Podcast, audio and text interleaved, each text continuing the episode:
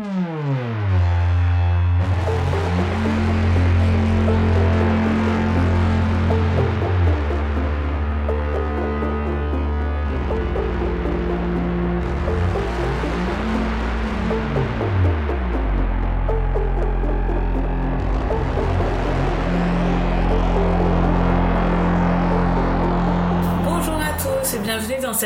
45e émission des Bibliomaniacs.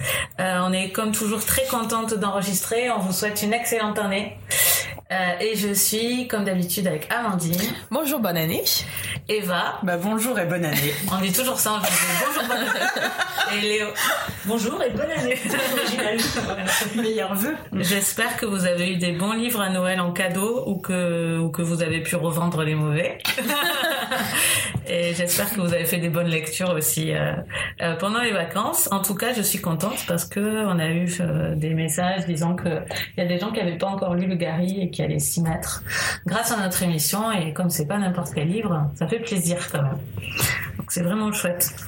Euh, depuis qu'on s'est quitté, il y a eu le prix des blogueurs qui a été décerné.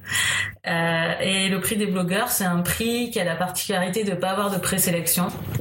Donc il est assez vaste et c'est intéressant d'ailleurs parce que ça ressemble un peu dans la démarche au prix Fnac du coup parce que je crois que le prix Fnac est hyper étendu.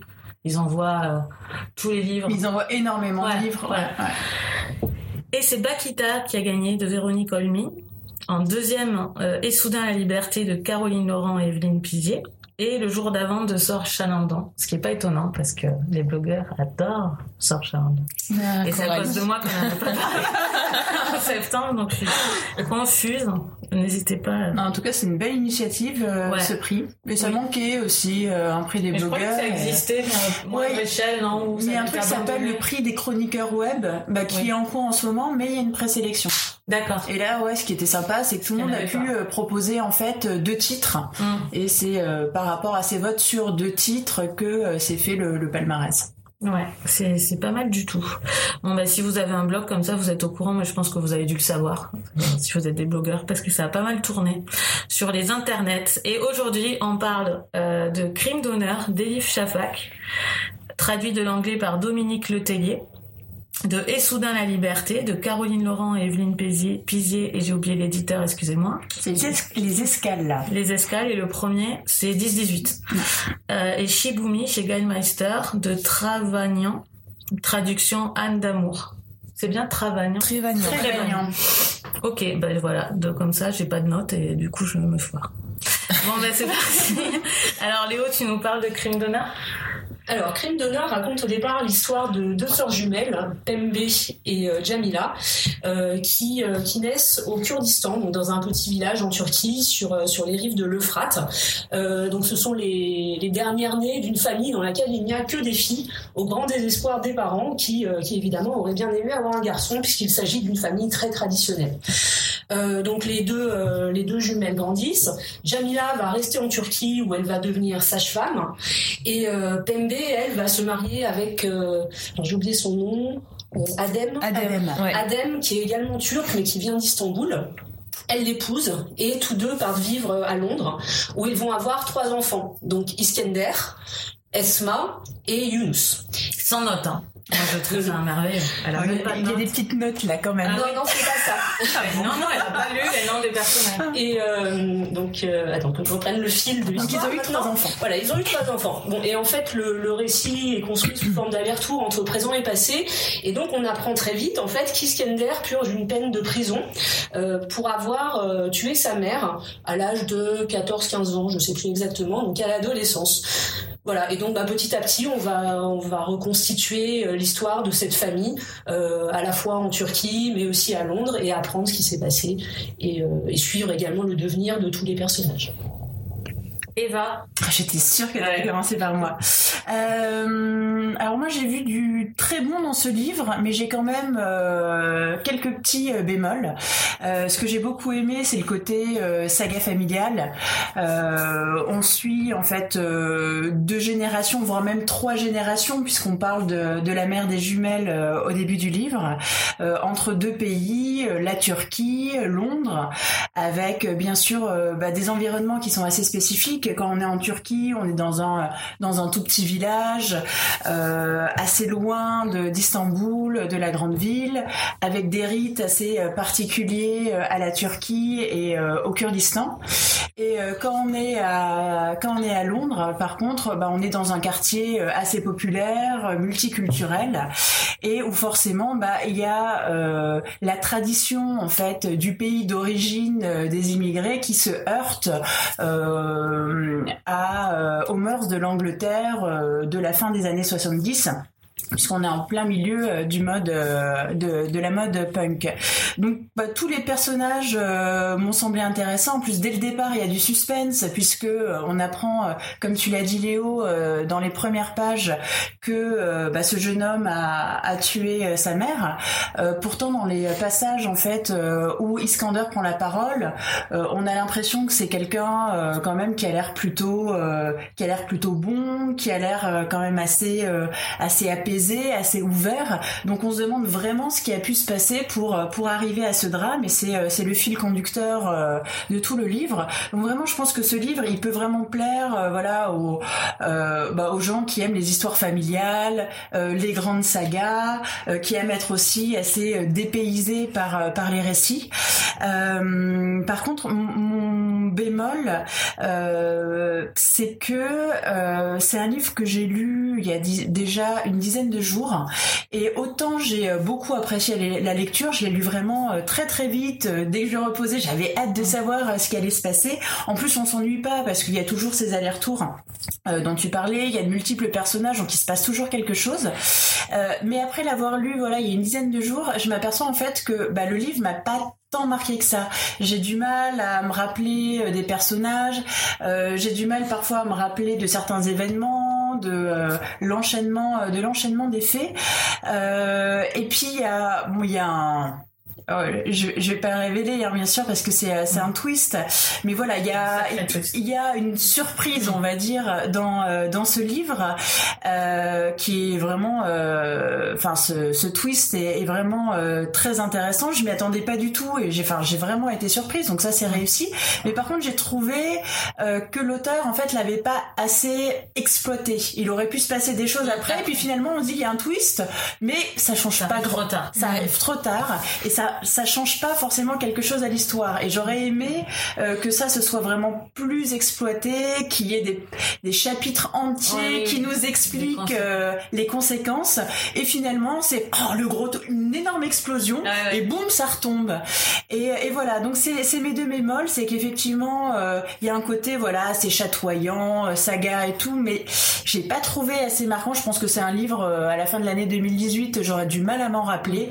Et ce twist qui n'a pas été assez exploité euh, à mes yeux. Mais par contre, euh, enfin, j'ai aimé la plume, j'ai aimé les idées et euh, bah, il y a une actualité puisque elle sort, l'auteur sort un nouveau livre là pour cette rentrée littéraire et j'aimerais bien le lire ou lire un autre. C'est la Bâtard d'Istanbul qui avait eu pas mal de succès. Elle en a écrit, un oui, elle en a écrit énormément. Ouais. Parce qu'il y, y, a un truc, il y, a des, y a des bonnes idées, il y a, des bons personnages. Donc, quand même exactement, il y a un bon potentiel romanesque. Euh, Léo, t'en avais lu d'autres d'elle Non, c'était le premier, mais ça fait vraiment très longtemps que, que je voulais m'attaquer à cet auteur. Euh, alors Ah bah j'ai beaucoup aimé. euh, donc euh, bah, pour tout ce qu'a dit Eva, hein, c'est vrai que l'histoire est assez captivante. La façon dont c'est écrit fait qu'on s'attache au personnage, qu'on a envie de connaître le fin mot de l'histoire. Bon, moi les sagas familiales, ça peut aussi m'agacer. Voilà, c'est un peu à double tranchant. Les flashbacks et tout ça, je suis pas toujours totalement fan. Mais là, j'ai trouvé que c'était extrêmement bien fait. tout est abordé de façon assez subtile. Et, et l'histoire m'a vraiment beaucoup plu, m'a vraiment accroché. Je l'ai lu très très vite aussi. En plus, c'est un roman qui est quand même assez riche au niveau euh, au niveau thématique. Euh, donc effectivement, le fait qu'on oscille comme ça entre entre le Kurdistan très traditionnel, euh, la vie à Londres beaucoup plus moderne, mais malgré tout avec les immigrés qui cherchent qui cherchent leur place en fait dans dans cette société à laquelle ils n'appartiennent pas vraiment. Il y a aussi pas mal de, de, choses à dire sur l'émancipation de la femme. voilà, la, la, femme qui cherche à s'affranchir de son mari, les relations avec la famille. Euh, donc il y a, y a, vraiment beaucoup de choses intéressantes, je trouve, à, retirer de ce roman. Euh, je vais pas en faire une analyse euh, très poussée. Hein, il y a le début de l'islamisme aussi. Aussi, voilà, qui est présenté. J'ai vu la, la date. ouais, mais sans que ce soit appuyé, c'est. Ouais, c'est ce que j'ai bien aimé dans le roman, c'est que tout ça en fait est abordé de façon extrêmement fluide et jamais au détriment de l'histoire. Mm. Parce que malgré tout, c'est quand même le destin de la famille, des deux sœurs, des enfants qui restent qui restent au premier plan, tout en abordant pas mal de choses par ailleurs. Donc moi, c'est vraiment un livre que je recommande et je dirais sûrement d'autres romans de l'auteur. Bah, je suis assez d'accord et je pense que ça aurait pu être totalement raté ce livre.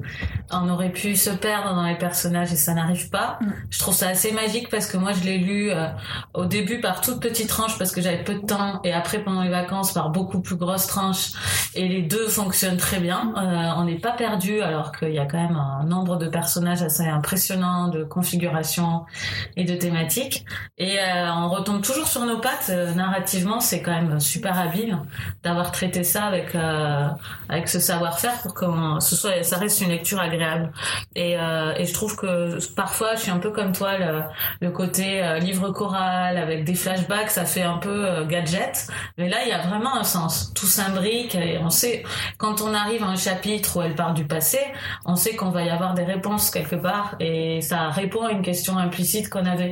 Et donc ça, ça avance très bien comme ça le livre. Moi j'ai trouvé que c'était vraiment assez impressionnant et ça m'a beaucoup donné envie d'en lire, d'autres. euh, d'elle. Donc, euh, je le conseille vraiment. Je suis assez d'accord pour le twist. Après, pour le fait qu'il en reste pas grand chose. Alors, déjà, moi, j'ai moins de mémoire que toi, globalement. Donc, je ne m'inquiète pas autant mm. que toi de ça. Quand je vous lis un livre, c'est, c'est quand même assez fréquent. Euh, par contre, il m'en restera, je pense, vraiment une impression de Londres euh, très forte. Enfin, je trouve des lieux. Je pense qu'elle ouais, très bien les lieux. Mm. Et ça, ça me restera vraiment, je pense. Parce la cabane de la sage-femme. oui, c'est quand même des lieux très très très bien décrit en peu de mots. Hein. C'est pas mm. c'est pas la littérature classique française avec une description. De c'est vrai que rien n'est appuyé en fait. C'est très euh, voilà, elle nous raconte quelque chose et ça. passe bien. Mm. Donc je pense qu'il me restera ça. Il me restera sans doute quand même le twist parce que c'est rare euh, dans un livre comme ça. Euh, ça fait un peu plutôt thriller ce genre de twist. après j'étais surprise. J'ai pas jugé négatif la suite. Mm. contrairement à toi mais j'étais surprise que, que ce soit pas plus utilisé. Ça c'est vrai, mais je peux pas dire que ça m'a gêné. Non, moi ça m'a pas gêné non plus parce que ça fait sens en fait. Je me suis dit, elle ose vraiment beaucoup de choses parce que je m'attendais pas du tout à ça. Donc moi j'étais un peu bon, bah tout ça pour ça. Mm. Et parce que finalement, l'intérêt du roman, il était pas dans le twist. Non, c'était juste ça. Elle en fait à la fin. En fait. C'est ça. Et puis c'est comme, voilà, on dit souvent, surtout ne me dis pas la fin de ce film ou ne me dis pas la fin de ce livre. Et moi, je m'en fous, c'est la plupart du temps de savoir la fin, parce que ça, un livre ne devrait pas tenir sur sa fin. Enfin, moi, en bah, tout cas, c'est un roman policier, tu vois. Oui, oui, mais la plupart des livres, si tu t'ennuies pendant tout le roman, juste pour avoir une Et donc là, on vous le dit pas parce que voilà, parce que c'est pas correct, mais n'empêche que si on vous le disait, ça vous, vous empêcherait pas de. Voilà. Amandine euh, Je suis un peu plus mitigée parce que j'ai bien aimé le début, j'ai bien aimé la fin, et puis entre temps je me suis un peu ennuyée. Mais c'est, euh, j'ai quand même apprécié cette lecture. J'irai pas jusqu'à la recommander. Je pense qu'il y a d'autres trucs, euh, peut-être euh, des choses meilleures à lire. ce que j'ai aimé dans le début, c'est quand on parle de leur vie quand elles sont petites filles, les deux jumelles en Turquie il y a toute une des passages sur la tradition de l'oralité euh, et puis sur le, la superstition. Il y a toute une partie sur leur culture. J'ai trouvé très intéressante. Euh, personnellement j'ai pas l'habitude de livre de lire des livres sur euh, la Turquie ou sur la culture turque donc ou kurde. Donc c'était c'était enrichissant. Là où j'ai eu plus de mal c'est parce que bah moi contrairement à toi Coralie quand je lisais par petits bouts et eh ben j'avais beaucoup plus de mal à m'accrocher au roman. Et c'est à partir du moment où j'ai lu donc plutôt vers la fin, euh, pendant mes vacances du coup aussi, mm. des, des sur des grandes séances. Et là, j'ai beaucoup plus apprécié parce que comme on passe souvent d'un point de vue à un autre, finalement, si on si on lit pas ça sur euh, sur des grandes séances de lecture, c'est plus difficile, je trouve. Mais ça a un intérêt. Je recommande quand même, enfin comme tous les livres, je recommande de lire un, un gros bout. Mais je trouve que c'est quand même un signe quand enfin moi je me suis retrouvée quand même en lisant par petits bouts alors que c'était pas gagné avec tous ces mm. personnages. Euh, et bon, l'intérêt quand même de passer, un vrai intérêt de passer d'un personnage à un autre parce qu'il y a toute une thématique quand même autour de, du pardon euh, euh, entre les membres d'une famille. Et donc forcément les points de vue des uns et des autres qui se confrontent sur ce, sur cette thématique-là. Ce qui m'a beaucoup intéressé moi, c'est la thématique de la domination masculine qui est bah, tout le cœur du roman. Euh, au sein de cette culture puisque les femmes sont la propriété des hommes, euh, qu'une femme elle est pas seulement la propriété d'un mari, mais si elle a plus de mari, ce sera un père, ce sera un fils, aîné, un frère. Enfin, il y a, toujours un homme pour lui dire euh, ce qu'elle doit faire. Euh, elles, elles choisissent pas leur mari. Et puis, même si elles sont absolument euh, pures entre guillemets, que leur mari euh, fait, enfin, fait que pécher, elles n'ont rien à dire. Elles doivent, elles doivent l'accepter et elles peuvent pas s'en séparer.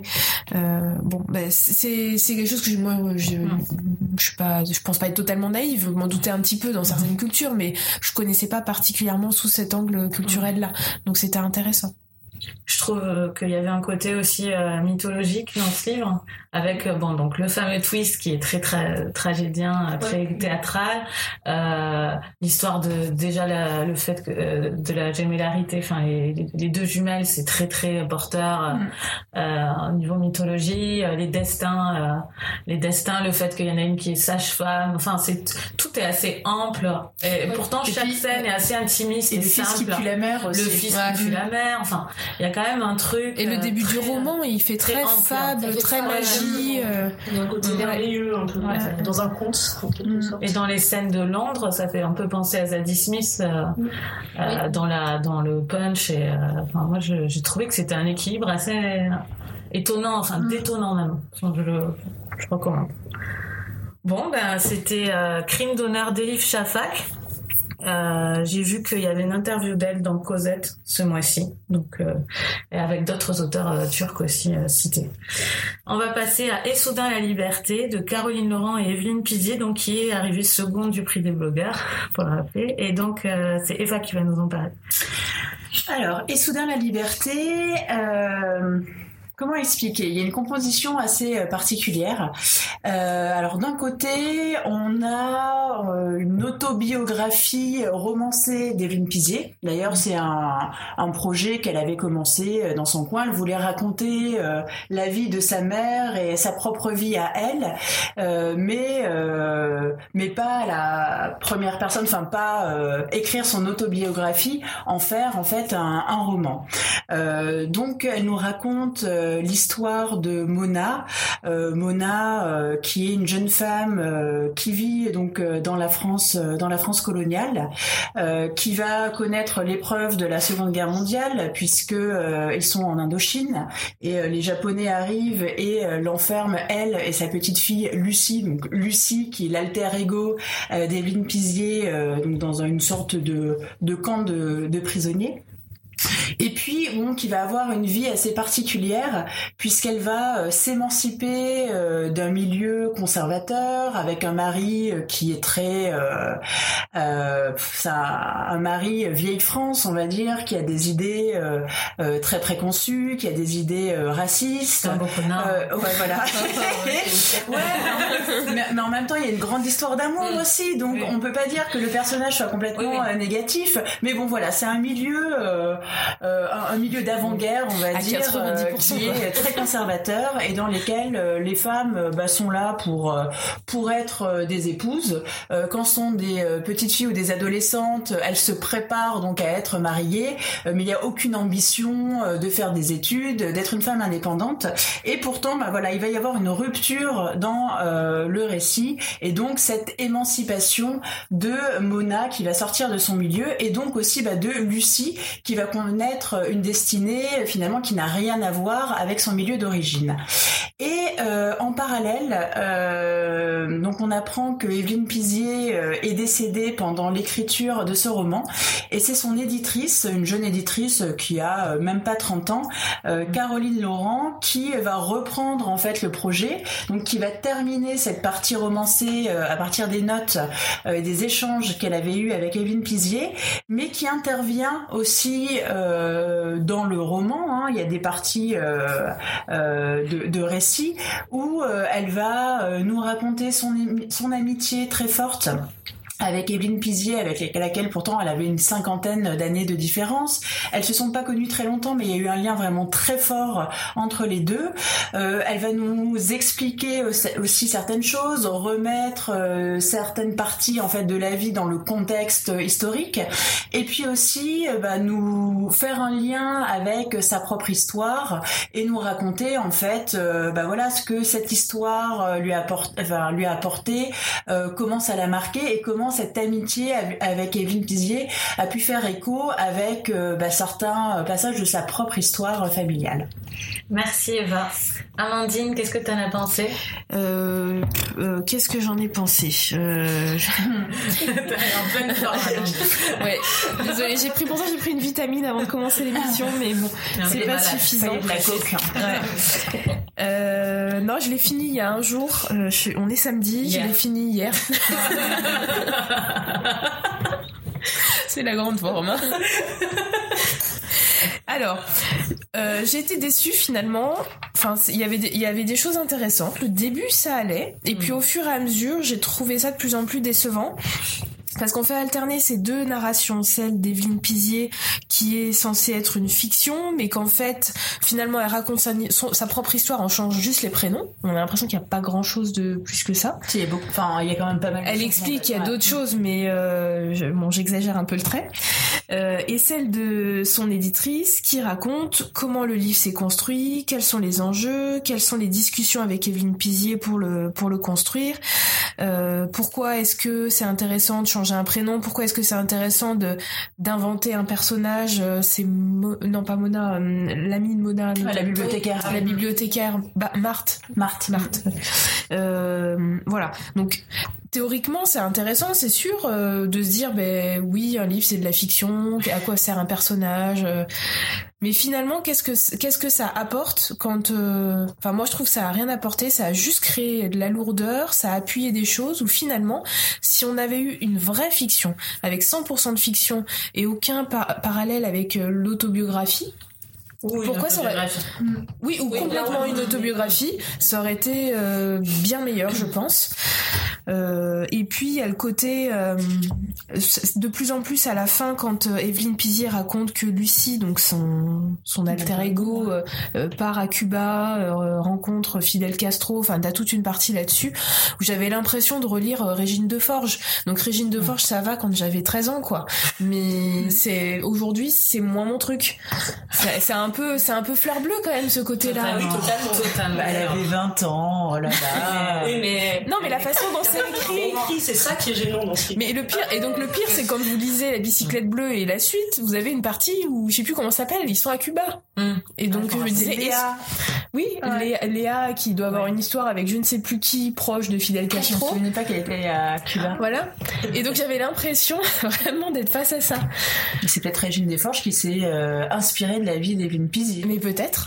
Ah, c'est peut-être parce que Régine Desforges, c'est un bon souvenir de quand j'étais préado et du coup j'ai même pas associé à ça parce que j'ai tellement détesté ces passages que je suis même allée plus loin en Cartland des, des choses que j'ai pas lues. Comme ça au moins je suis ah non vraiment les passages avec Castro c'est moi j'ai hurlé de rire. Vraiment je les ai lus. Vraiment. Alors et ce qui est, ce qui est étonnant alors je sais pas si c'est dû à la modalité d'écriture justement et aux notes parce qu'on sait pas finalement les notes qu'elle a eues. On, sait pas ce euh, il y a le début sur euh, la famille euh, dans les colonies, j'ai trouvé que c'était bien meilleur. Et donc, je me dis, est-ce que c'est parce qu'elle a commencé par ça, la vraie personne, mm. et qu'elle a fourni beaucoup plus, et que euh, elle a eu le temps euh, de donner assez là-dessus, euh, et c'est la reprise qui a foiré. En tout cas, pour moi, il y a un truc qui ne marche pas du tout et, certaines choses qui marchent plutôt bien. Mais alors, ce qui marche pas du tout, ça m'a, ça m'a fait la... donner la honte pour le livre. Vraiment, je, je, c'est un rejet total. Hein. C'est les parties que j'ai pas aimées, c'est grotesque pour moi. C'est vraiment. Euh, la partie sur Cuba, on a l'impression qu'elle a plus été écrite sur la base des lettres qu'elle a récupérées, peut-être, oui, bah, que de du texte réel. Il y a ça, et puis il y a un peu le gros sabot quand même. On s'attend un peu à la bibliothécaire. C'est un peu. ouais, c'est pas subtil. C'est quand même pas du tout subtil. Euh, vraiment Et alors que le début, quand même, les dialogues dans la famille, ce qui se passe dans l'intime de cette personne, moi je me dis, peut-être j'ai totalement faux, mais je me dis que là, elle avait assez pour euh, écrire sans trop faire de dégâts. Mais le reste, je veux vraiment pas. Après, on sait pas si c'est Caroline Laurent qui l'a écrit. Moi, je pense que le début, il a vraiment été écrit par Evelyne Pizier. Bah c'est voilà. le début de son Bah, roman. Après, et, il fallait pas euh, reprendre. Enfin, du coup, tout le projet s'écroule pour moi. Mais pour moi, il y, y a un problème dans le projet, Ouais. dans la façon dont ça a été, euh, dont ça a été fait, en fait. Parce que alors déjà, On moi, va les- finir par toi. C'est. Ouais. Les le les la interludes, euh, les interludes écrits par Caroline Laurent, l'éditrice, mais moi, mon, mon agacé au plus haut point, je les ai trouvés mal écrits, je les ai trouvés niais, euh, lourds. Enfin voilà, ça, ça- déjà ça a cassé complètement. Hyper le rythme. appuyé. hein. Très appuyé, et puis sur un ton un peu Mais grandiloquent. comme si On fait de la, la écrit philosophie de bas étage, euh, enfin je ne sais pas. On l'avait déjà lu mille Non mais fois, elle enfonce des Mm. Portes ouvertes. Mm. Et euh, moi ça m'a vraiment gênée. Après pour l'histoire d'Evelyne Pizier en elle-même, effectivement moi j'ai plutôt bien accroché au début toute la partie en Indochine qui était intéressante. Oui, et puis ce personnage de connard est quand même. euh, Le père, même si, ouais, après point. des fois j'ai trouvé que c'était un Oui. peu trop appuyé aussi. C'est vrai que le père, dès qu'il ouvre la bouche, c'est pour un sortir connard. une remarque super raciste. connard. Ouais. On a compris quoi. Au bout d'un moment, c'est bon, on sait, c'est pas la peine d'en rajouter. C'est exactement ce que je me suis dit. C'est euh, voilà et puis et puis il y a un moment où j'ai perdu tout intérêt pour l'histoire qui était racontée. Je suis d'accord sur euh, les passages à Cuba qui pour moi sont ridicules et, euh, et puis la fin, ben, je l'ai lu, euh, je l'ai lu machinalement, je m'en souviens même plus, mais enfin c'est un roman qui qui va pas me marquer, ça c'est sûr. Et, euh, et je comprends absolument pas l'engouement euh, l'engouement pour ce, Ah bah, je pense avoir ce texte. messages. Heureusement, Eva, Eva Ah ouais, même, tu as voté peut-être pour ce livre? Mais j'ai voté pour ce livre et Non. pour euh, un certain monsieur Oui, moi aussi. Mais tu vois, c'est là que je comprends pas. Je comprends pas comment on peut voter pour ce livre. Ne vous battez pas Non, non, non, mais moi j'ai voté pour un certain monsieur. Et, Bon, le deuxième- et le deuxième pour lequel t'as voté, c'est quoi? Euh, le livre que je ne voulais pas écrire. Ah bah alors là, par contre, Tu celui-là... lu Oh, si, si, je l'ai Ah. Et tu l'as pas aimé Bah, j'ai aimé le projet, on va dire. Mais alors, le mec, c'est une sacrée tête à claque, quoi. Oui, je pense.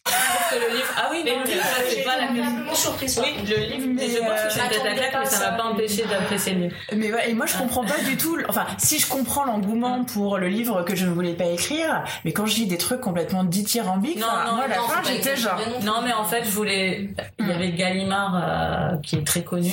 Et je me dis, il faut un petit que j'ai aimé. Pour, et hum. c'est peut-être la démarche pour, aussi euh, de, pour des autres pour rester ouais. dans la liberté. Ouais. Je voulais pas, voilà. Bon, mais Parce que, parce que tu n'y vois pas d'autres qualités en fait. Hein tu ne vois pas d'autres qualités euh, à Issoudun la liberté que le fait que ce soit un petit. Donc Voilà.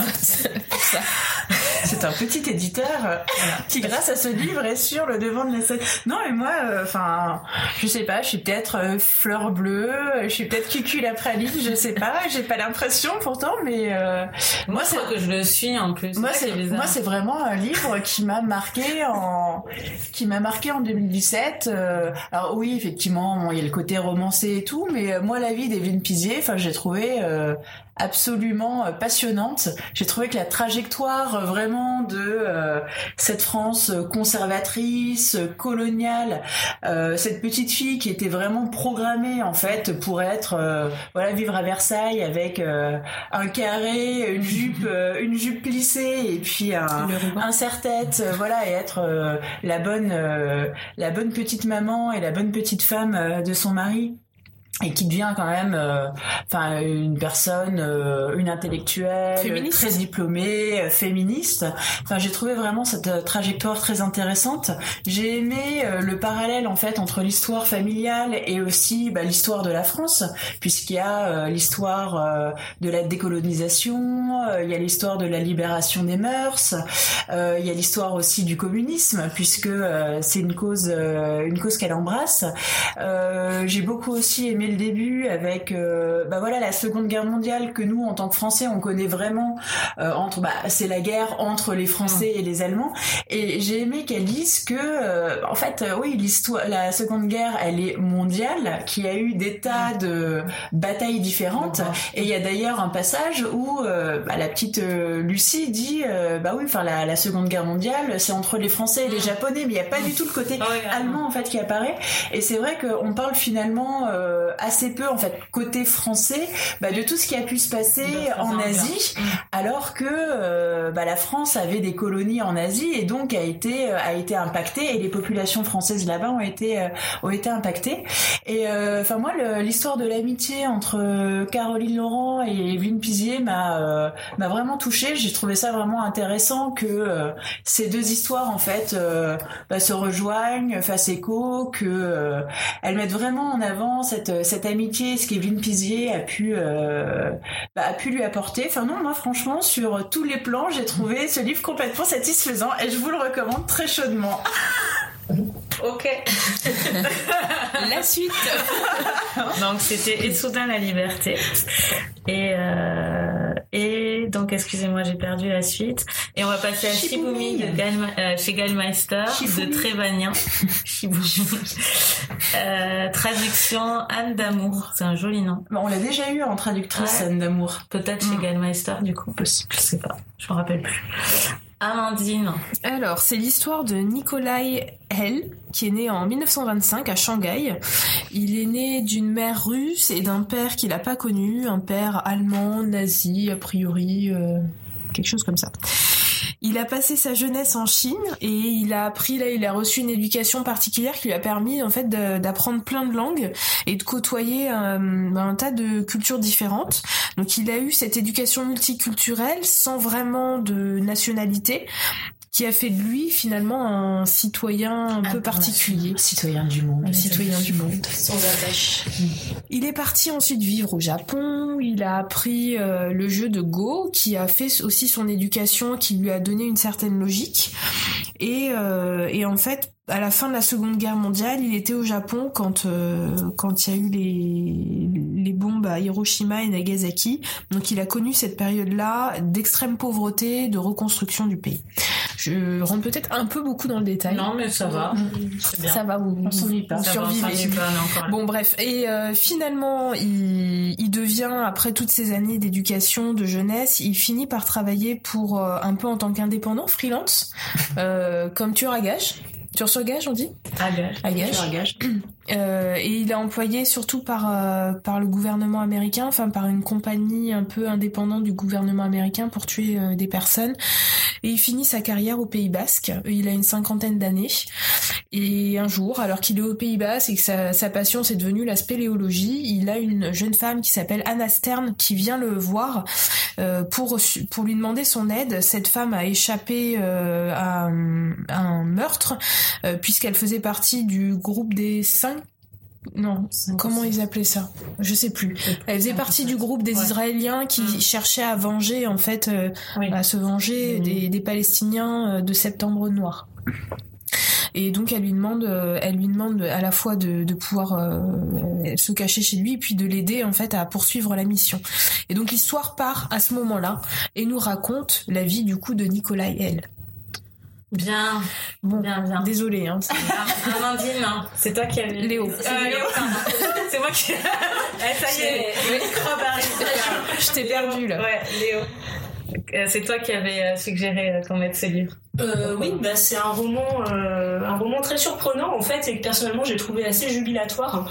Euh, c'est compliqué de le résumer, mais je trouve qu'Amandine s'en est très bien ouais, sortie. Merci. Euh, on a remis un peu dans l'ordre. Hein. Parce qu'en fait, bah, le, le, roman démarre sur le mode d'un roman d'espionnage, mais très vite en fait, on s'aperçoit que ce qui est surtout important dans le roman, c'est la personnalité de Nicolas Gray et son histoire. Et donc tous les passages, euh, tous les passages sur sa vie en Chine, au Japon, je les ai trouvés vraiment très très intéressants. Enfin, c'est oui, c'est assez jubilatoire. Euh, Qu'est-ce que je vais dire d'autre? Euh, donc ouais, en fait c'est un roman qui est assez indescriptible parce que il y a y a par exemple des scènes une scène très très longue qui décrit la spéléologie et ah euh, la visite d'un gouffre mm. euh, par euh, par Nikolai et un de ses amis donc au Pays Basque et qui s'étend quand même sur un certain nombre de pages. Moi la spéléologie c'est pas quelque chose qui m'intéresse ah. beaucoup a priori et pourtant mm. eh ben on est totalement mm. immergé donc euh, ça montre quand même que l'auteur a un certain talent pour arriver à nous passionner avec avec avec des scènes comme celle-ci. Et, euh, et, en fait, c'est un roman qui est constamment surprenant quand même. On ne sait pas trop où on va aller, on ne sait pas trop vers où l'auteur va nous emmener. Et finalement, ça fonctionne. Alors après, l'intrigue, euh, l'aspect roman d'espionnage est un petit peu moins intéressant.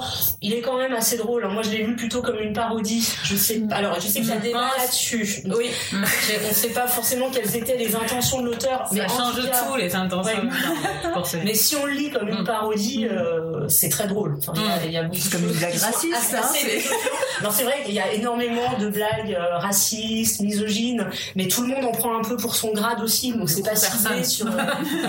c'est pas ciblé sur une nationalité en particulier. Donc il y a un aspect plutôt misanthrope, je dirais, sur. Euh, c'est ce que j'ai compris à la fin. C'est plus misanthrope que misogyne spécifiquement. Euh, et moi, ça m'a pas gêné pour la lecture. Mm. Après, euh, bah, faut, effectivement, si on réfléchit, si on se dit que, que l'auteur l'a écrit au premier degré, c'est sûr qu'on voit plus le roman sous le, sous le même angle. Mais moi, euh, enfin, je l'ai vraiment pris comme une parodie. J'ai décidé de le lire comme ça, et finalement, bah, ça a été une super lecture. Le roman est assez long, mais je l'ai lu très très vite aussi. Hein, ça se lit vraiment bien. Euh, et, euh, et ça restera pour moi un excellent souvenir. Tu vas en lire J'ai vu. Il y en a d'autres. Hein. Je ne sais pas parce qu'on, enfin, j'ai quand même eu des échos comme quoi les autres étaient moins intéressants. D'accord. De Trévagnan. De Trévagnan, oui. Mm. Parce, que ça demande plus, mais il a d'autres livres apparemment. J'ai vu. Bah alors, euh, je me suis posé, je me suis posé la question parce qu'effectivement le mec était assez euh, mystérieux et tout, mais j'ai vu que il y avait un autre livre avec Nicolas L qui était euh, Nicolai pardon L qui était paru, mais par contre c'est de Don Wislow. Alors, est-ce que c'est Don Winslow et Trévagnan, c'est le même, ou est-ce que c'est c'est un autre auteur qui a repris le personnage Mais euh, j'ai vu ça euh, hier complètement par hasard sur euh, sur Babelio.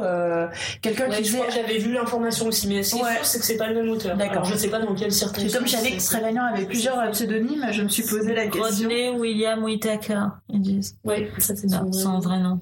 Mais en tout cas, il en a effectivement écrit plusieurs. Mais, euh... il y en a un qui, qui est sorti, euh, qui est sorti l'an dernier, s'appelle L'été de Katia. Oui, c'est l'histoire d'amour apparemment. Mmh, et c'est dans la liberté.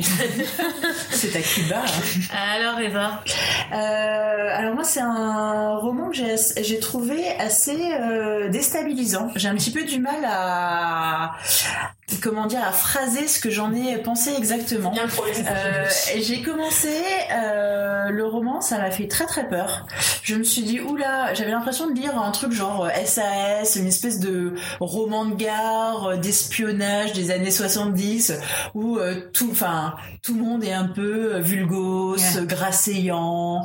Il y a des remarques, enfin je sais pas, il y a, y a un mec, il y a un personnage qui est arabe, c'est je sais pas le oui le, gardien de chèvre. Le, gardien de chèvre, avec énormément de choses qui sont euh, assez... Alors effectivement, on se dit, mais euh, est-ce que c'est du second degré euh, Est-ce que c'est les mœurs des années 70 Et nous, on voit ça avec 40 ans de décalage. Enfin, moi, ça m'a un petit peu interpellé.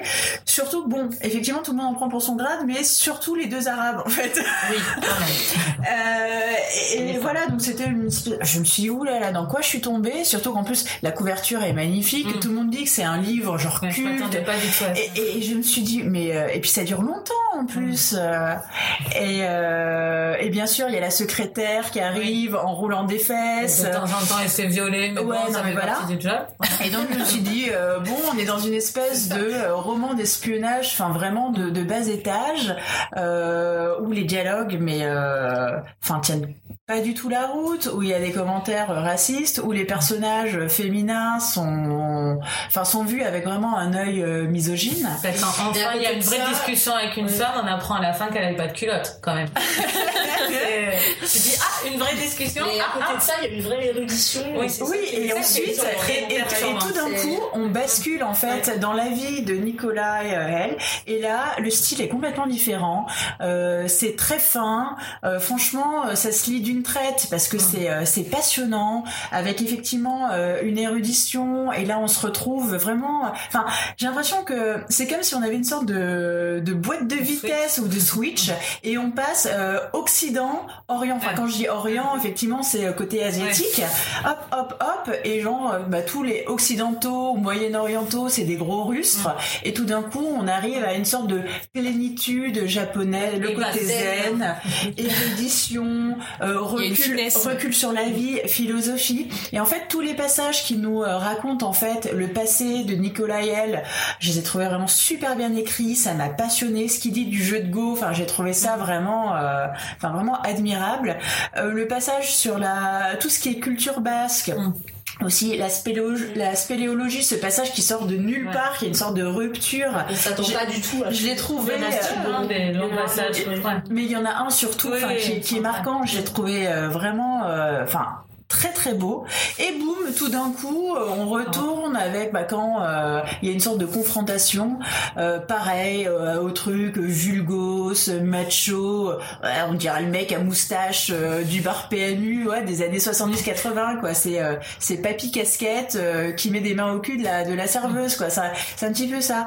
Et, voilà donc et avec en plus une intrigue enfin le, côté espionnage en fait le fil conducteur que j'ai trouvé assez raté en fait je trouve Mais que ça enfin, je trouve que un ça de film comme dans les films d'Hitchcock c'est-à-dire c'est c'est là enfin il faut une intrigue donc on est quand même un fil conducteur mais c'est pas du tout le sujet principal C'est un prétexte. c'est un Ouais, prétexte mais je trouve que des personnages finalement, je trouve que ça apporte, euh, ça apporte rien au roman. Moi, j'aurais voulu avoir vraiment que la vie de Nicolas L et tous les Ouais. trucs de la CIA. Enfin, j'ai trouvé, enfin, j'ai trouvé ça foireux en fait, Foire, foireux et foiré.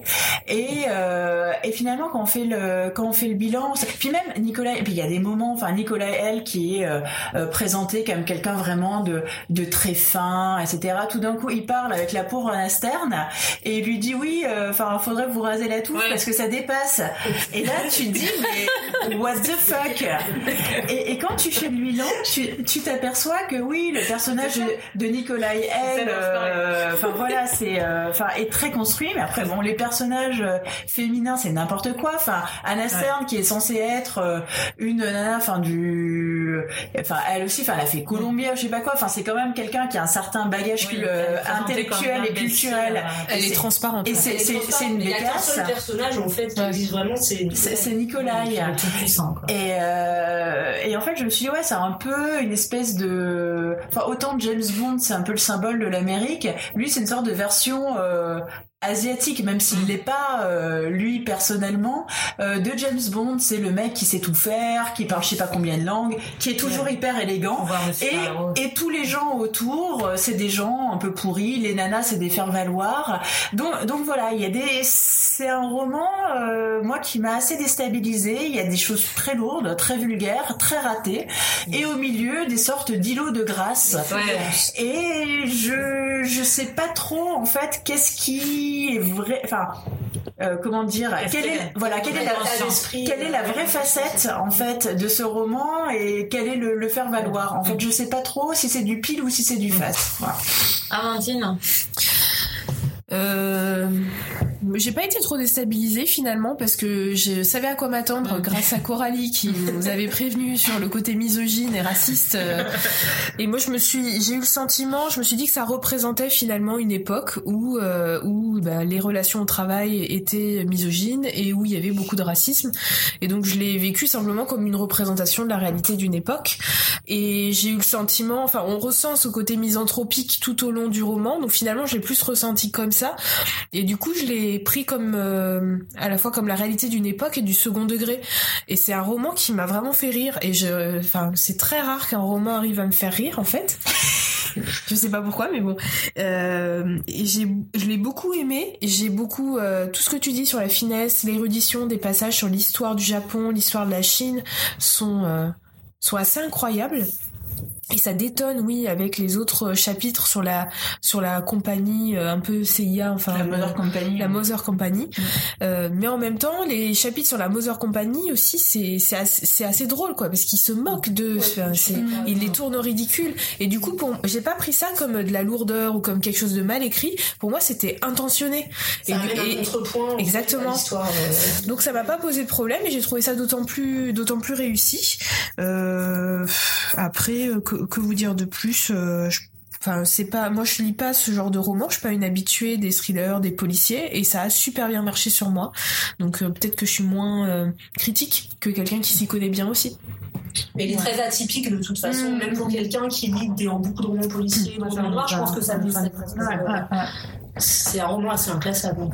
Moi, j'ai pas grand chose de plus à dire, si ce n'est que pour. euh, je pense que je suis exactement d'accord avec euh, Eva. En fait, j'avais pas grand chose à, dire de plus. Euh, j'ai eu la même. J'étais déstabilisée exactement comme ça. Je vous ai envoyé des messages très tôt en disant. Pour, je me sentais un peu seule devant cet objet littéraire pour vous demander votre avis à la lecture. Après, il y a un contexte actuellement qui fait que je voudrais pas qu'on pense que parce que le personnage est misogyne ou euh, euh, forcément euh, tout est mauvais, etc. C'est vraiment le fait que ce soit littérairement handicapant pour le livre, qu'on n'ait pas de personnage à part lui.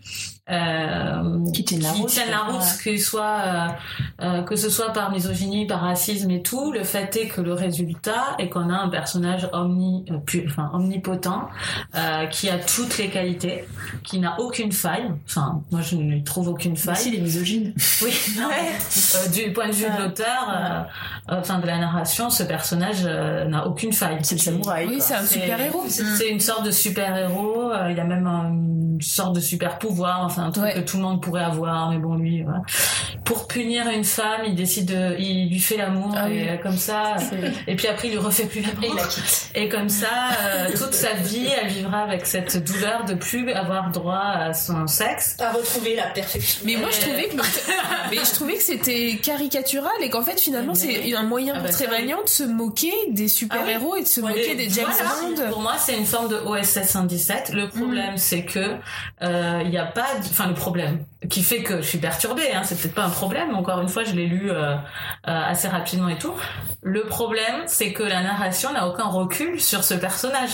Euh, elle, nous, elle nous donne de but en blanc comme ça, et euh, il y a aucun recul. Donc, euh, on sait pas si on, si c'est, on sait pas si c'est une parodie Mm. ou si c'est. Parce que OSS mais oui, 117, on voit clairement que c'est une voilà, parodie. OSS et 117, voilà. C'est l'angle, comme ça. ouais. Bon, c'est au cinéma, on voit euh, comment il est, on voit sa dégaine et tout.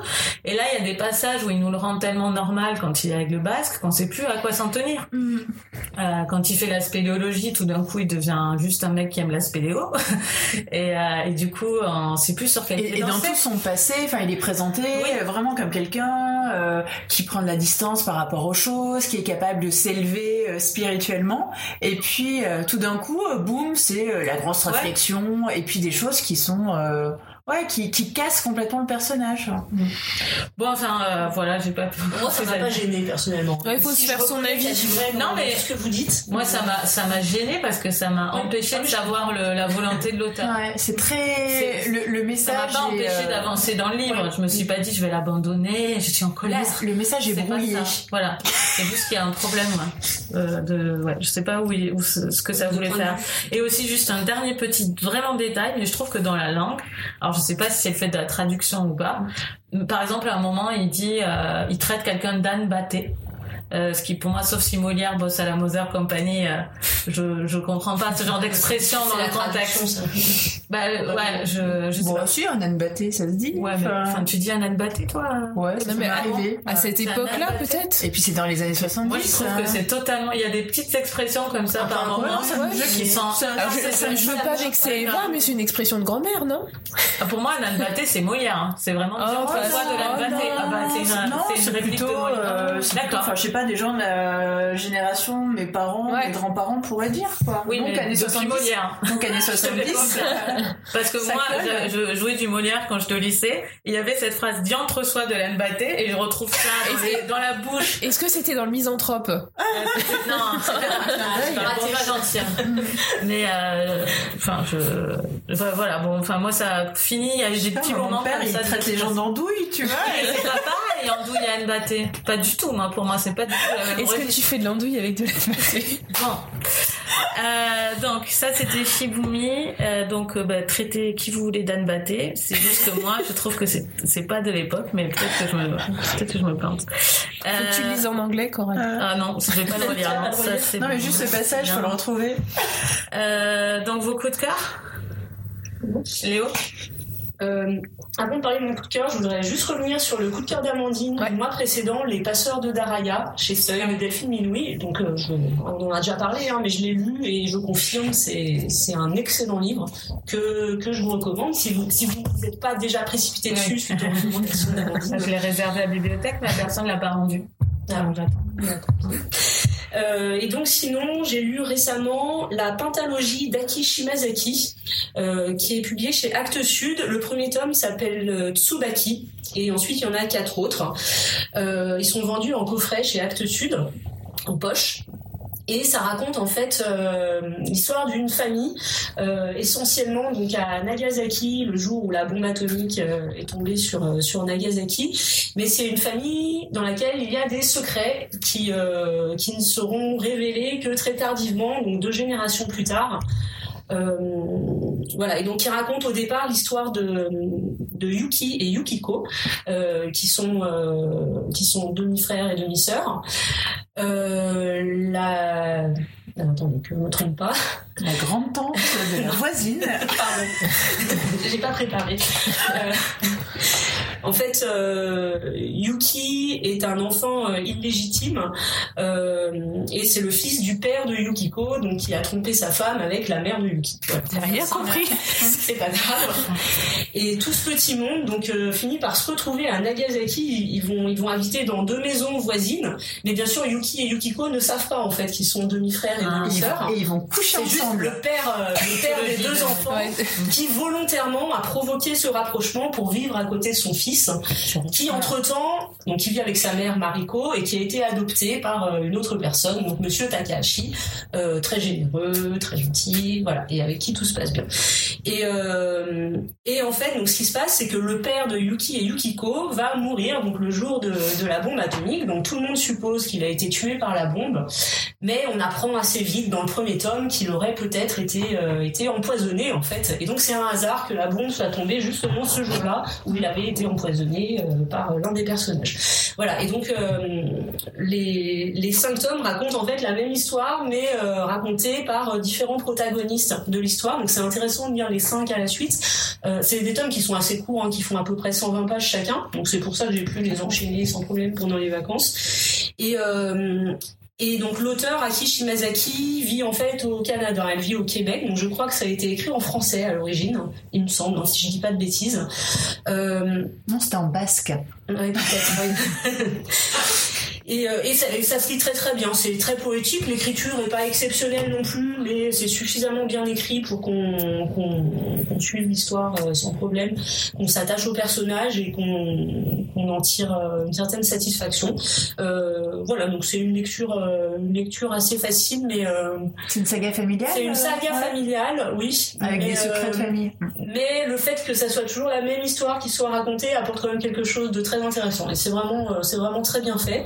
Ça se lit bien et donc c'est quelque chose que je recommande. Si, si vous avez envie de quelque chose de japonais, euh, une bonne Ça a l'air pas mal. Ça a l'air sympa, ouais. Ouais. Donc c'est ça, euh, c'est plusieurs livres, c'est ça? Il y, il y en a cinq. Ouais. Voilà. Et- Ils sont courts chacun. ils sont courts chacun, oui, ils font à peu près 2500. 120 pages chacun. euh, donc, euh, et puis la mise en page est assez aérée. Ouais. donc, euh, Enfin, c'est des babelles euh, qui- Ok.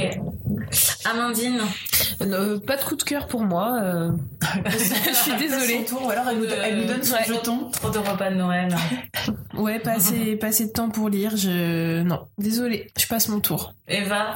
Bah, moi, je voulais parler euh, rapidement de L'Art de perdre euh, d'Alice Zeniter. Euh, ça faisait un certain temps que j'avais envie de le lire et euh, puis j'avais pas eu le temps. Euh, donc, pour rappel, il a eu le, le concours des lycéens. Et en fait, j'ai vraiment beaucoup aimé euh, cette histoire. Enfin, décidément, on reste vraiment dans le créneau de la saga familiale, euh, puisque bah, c'est le c'est le, sujet de ce livre. C'est une saga familiale entre euh, la Kabylie et la France, euh, puisqu'on nous raconte donc une histoire sur trois générations, avec le grand-père donc qui est né en Kabylie, enfant pauvre mais qui arrive quand même à un certain statut social parce qu'il trouve un pressoir dans une rivière un jour et il monte un, il monte un commerce euh, un commerce local. Donc il a une place assez euh, prédominante en fait dans le village. Et euh, bah, quand la guerre d'Algérie euh, commence pour euh, protéger le village, parce que il y a, il y a des soldats qui sont venus régulièrement pour chercher des informations, enfin prendre des gens qu'on n'a jamais trop revus et tout. Donc pour protéger le village, bah, il va donner des renseignements, il va avoir une certaine relation en fait avec les soldats français. Et donc quand arrive l'indépendance, sa famille est menacée et donc il décide de partir, de partir en France puisqu'il est considéré comme harki en Algérie avec sa femme et ses enfants. Et donc ils arrivent en France et ils vont connaître bah, l'immigration, les camps pendant deux ou trois ans, enfin les camps de réfugiés en fait en France. Et là il y a vraiment la, vapeur qui s'inverse puisque avec cette immigration il va perdre son statut social, il va perdre sa langue puisqu'il maîtrise mal la langue française, sa femme ne la parle pas du tout, et donc bah c'est son fils euh, qui est assez jeune, donc qui va aller à, l'école française et qui va euh, acquérir très vite la maîtrise de cette langue, bah, qui va devenir en quelque sorte euh, le chef de famille et qui va éprouver une certaine honte pour bah, ses parents qui parlent pas bien français, qui se font avoir, qui ont perdu leur statut social, qui sont assez pauvres, qui vivent dans un HLM de Normandie. Et donc lui, il va vraiment prendre du recul avec cette famille. Il va épouser une jeune française, euh, il va des enfants qui pourtant est donc notamment sa fille aînée Naïma euh, qui raconte euh, l'histoire et qui elle au contraire éprouve bah, une curiosité pour euh, sa famille qui éprouve une curiosité pour l'Algérie et qui se heurte à des portes fermées puisque le grand-père est mort. Le père son père lui veut plus entendre parler de l'Algérie veut plus vraiment entendre parler de sa famille et elle aimerait bien interroger sa grand-mère mais la grand-mère bah, elle parle pas français et elle elle parle pas arabe. Et donc il y a et elle a une opportunité en fait de partir en Algérie pour en déplacer professionnelle. Et donc, bah voilà, c'est l'histoire de cette famille, euh, c'est l'histoire bah, de l'immigration, la guerre d'Algérie, euh, les harkis, euh, et c'est vraiment voilà le, le renoncement du grand-père, le refus du père, et cette curiosité, cette ouverture d'esprit de la petite fille bah, qui s'interroge bah, sur ses racines, sur sa culture, sur ce qu'elle est. Et j'ai trouvé que c'était vraiment, enfin, le côté saga familiale est vraiment réussi, et en même temps, il y a toute une thématique en fait, toute une gamme de thèmes qui est très riche et euh, c'est vraiment passionnant, c'est très fluide dans le récit. Moi, c'est un livre qui m'a beaucoup plu. Ok, donc c'est l'art de perdre. On mettra les références sur euh, sur notre site de toute façon. Et moi, je vais faire une transition du coup vers euh, l'émission prochaine. Euh, mon coup de cœur, c'est The Bricks That Build the Houses de Kate Tempest et qui va sortir en janvier en France sous le nom de Écoute la ville tombée. Kate Tempest, c'est une poétesse, slameuse, rappeuse que j'ai découvert à Rock en scène et quand j'ai quand j'ai vu qu'elle avait écrit un roman, euh, j'étais très curieuse et je l'ai trouvé très bon. Il faut savoir que c'est un roman qui a eu énormément de succès en Angleterre.